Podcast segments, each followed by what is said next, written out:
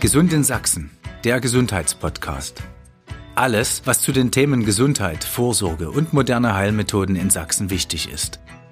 Redakteur Jens Fritsche im Gespräch mit Experten. Epilepsie. Gut eine Million der Deutschen leben aktuell mit dieser Diagnose. Und doch spielt diese Krankheit nach wie vor keine wirklich große Rolle im, im Alltag.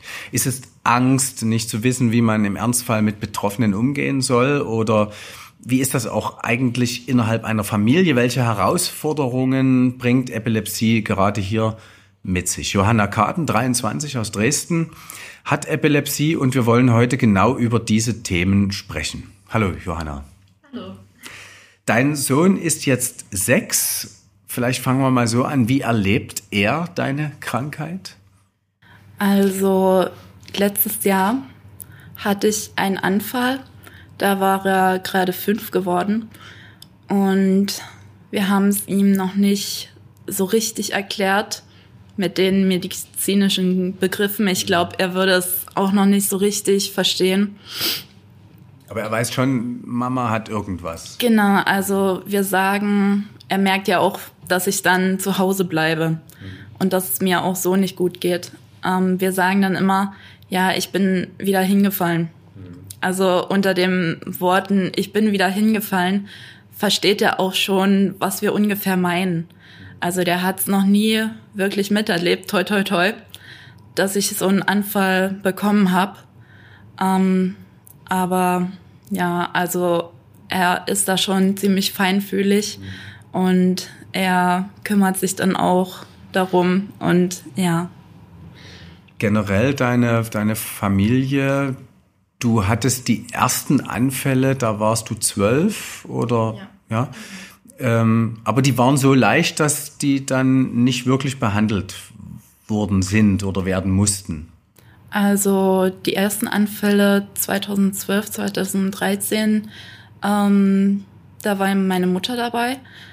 Ähm, die hatte ich während der Einschlafphase und die wusste halt auch nicht, wie die damit umgehen sollte und hat es erstmal so ein bisschen gelassen, weil ja, aber als es dann irgendwie das zweite, dritte Mal vorgekommen ist, dann sind wir zur Kinderärztin gegangen die hat gesagt, ja, das ist wahrscheinlich Epilepsie und hat mich dann ins Krankenhaus überwiesen. Dann haben die mich für 24 Stunden wach gehalten und dann wurde ich an EEG, EEG angeschlossen, um halt meine, also um zu testen, ob das Epilepsie ist. Und da wurden halt so leichte Schwingungen gemessen, aber dann, naja, wurde halt wurde halt nichts gemacht. Weil es zu leicht war. Genau. Und deswegen hat meine Familie dann auch nicht so richtig darauf reagiert. Also konnten die auch nicht, weil die haben gesagt, ja, okay, dann ist wahrscheinlich nichts, dann war es das und dann war es das ja auch. Aber nach der Geburt deines Sohnes, ein Jahr später, ähm, hattest du dann einen schweren Anfall und dann kamen immer wieder neue hinzu und schwerere. Was macht das mit einer Familie? Also nach der Geburt 2017 ähm, war das eigentlich, also habe ich, also auch während der Schwangerschaft war das auch gar nicht bei mir im Hinterkopf. Also das war damals irgendwie dann abgeschrieben für mich. Ich war ja auch erst zwölf und da wusste ich halt auch noch nicht mit dem Begriff Epilepsie anzufangen. Und dann als 2018, als er dann ein Jahr alt war, einer kam, da waren wir auch schon ausgezogen. Ich, genau, genau, ein Anfall, ähm, waren wir auch schon ausgezogen. Ich, mein Freund und mein Kind haben dann zusammen hier in Dresden gewohnt. Ähm, und als dann ein Anfall kam, dann waren wir natürlich erstmal total geschockt.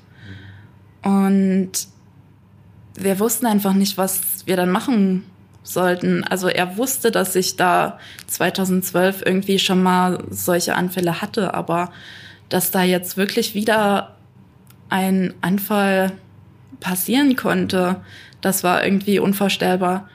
Habt ihr Abläufe äh, verändert? Also ich sag's mal naiv, äh, geht nur noch er einkaufen, weil ja unterwegs etwas passieren könnte?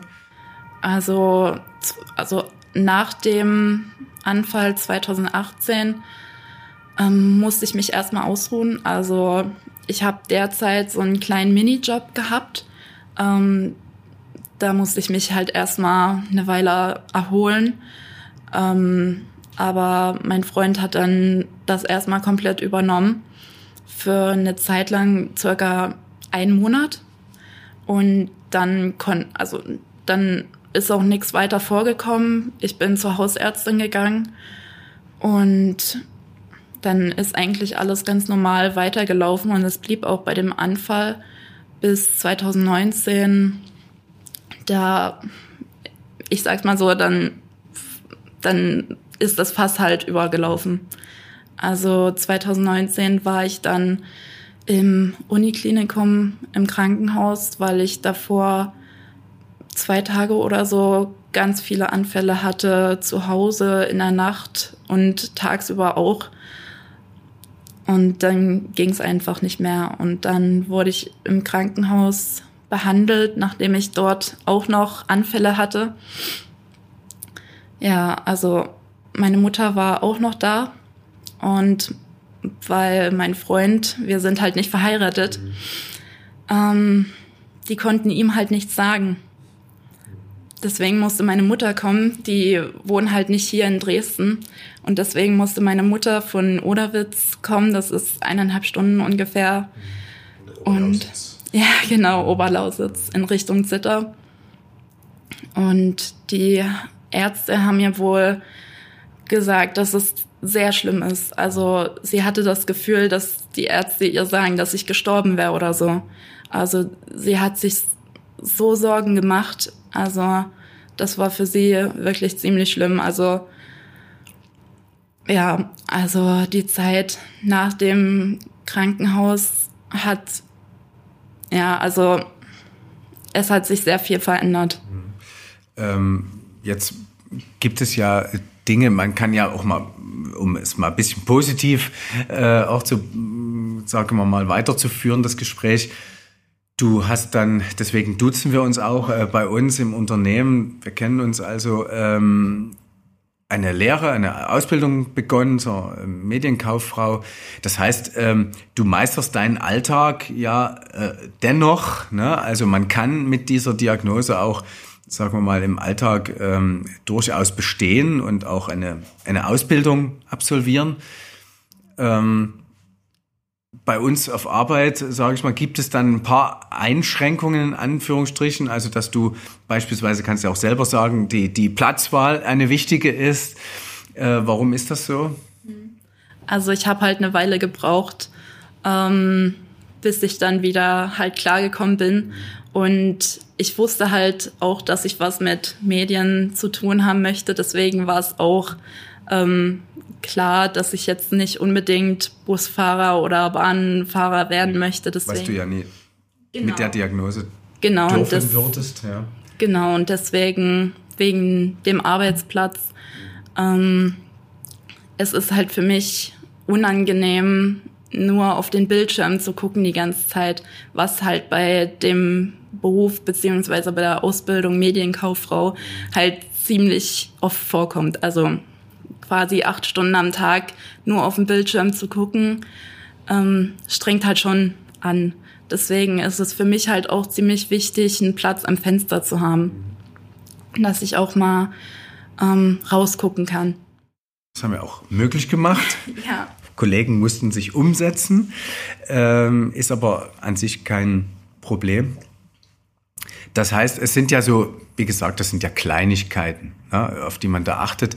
Wie muss man sich euren privaten äh, Alltag vorstellen? Was äh, hat sich da verändert?